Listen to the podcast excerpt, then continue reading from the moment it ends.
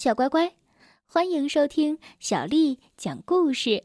我是杨涵姐姐，今天为你讲的这个故事名字叫做《小牛学吃饭》。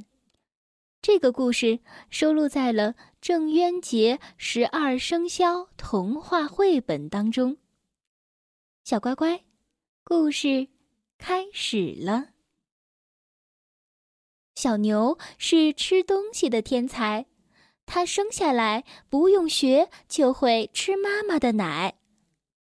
表面看吃奶很简单，实际上特别难，要费很大的劲儿呢。吃五分钟奶费的嘴劲儿，相当于大学教授讲整整的一节课呢。小猪受不了这个罪，就偷懒用奶瓶吃奶。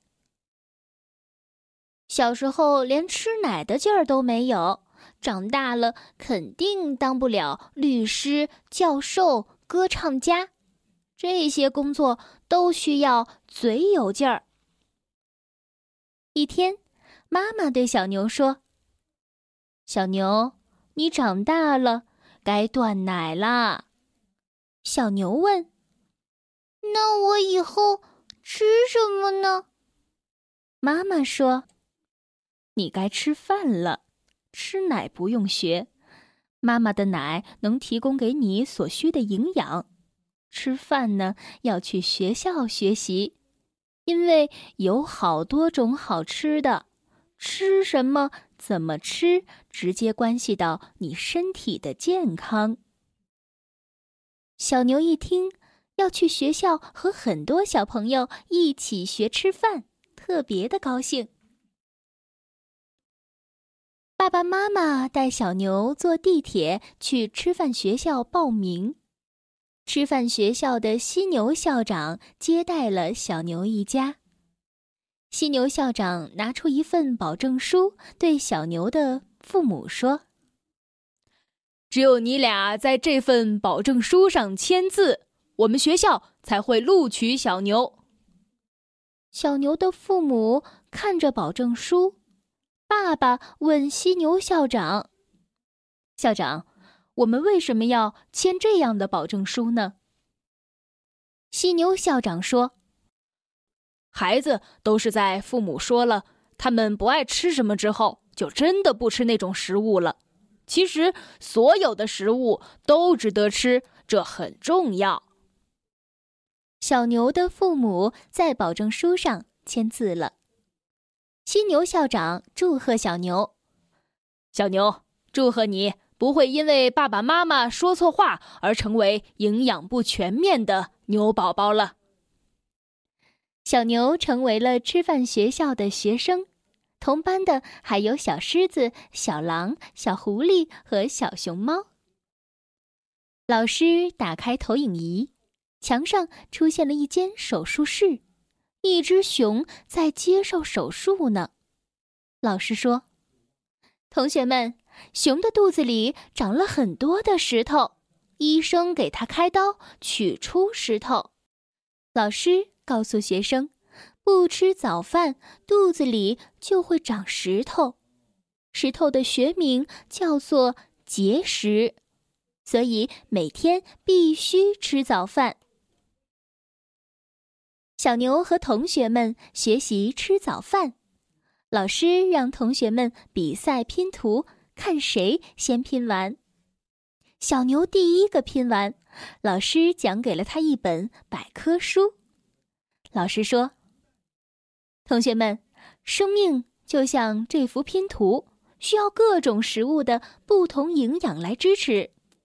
如果缺一种，生命的拼图就不完整了。所以啊，大家不能挑食，要吃所有的食物。老师又说：“同学们，吃饭的时候要先吃几口蔬菜，再吃肉。”然后再吃蔬菜，菜包着肉，这样啊才对身体好。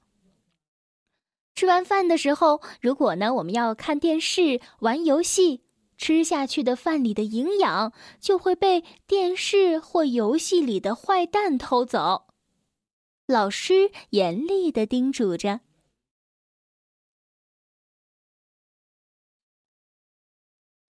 小狮子在吃饭时说话，饭粒进入了气管，来了好多医生抢救小狮子，所以吃饭的时候不能说话。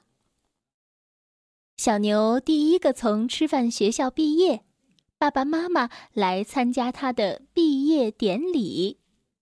小牛由于吃饭好，长得特别的强壮，头脑也非常聪明。成为了世界第一牛。小乖乖，今天的故事就讲到这儿了。如果你想听到更多的中文或者是英文的原版故事，欢迎添加小丽的微信公众账号“爱读童书妈妈小丽”。接下来呢，又到了我们读诗的时间了。今天为你读的这首诗。名字叫做《山中》。山中，王维。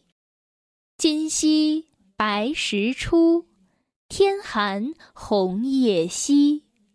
山路元无雨，空翠湿人衣。山中，王维。今夕白石出，天寒红叶稀。山路原无雨，空翠湿人衣。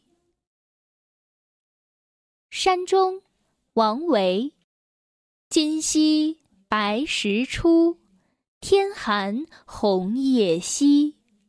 山路原无雨，空翠湿人衣。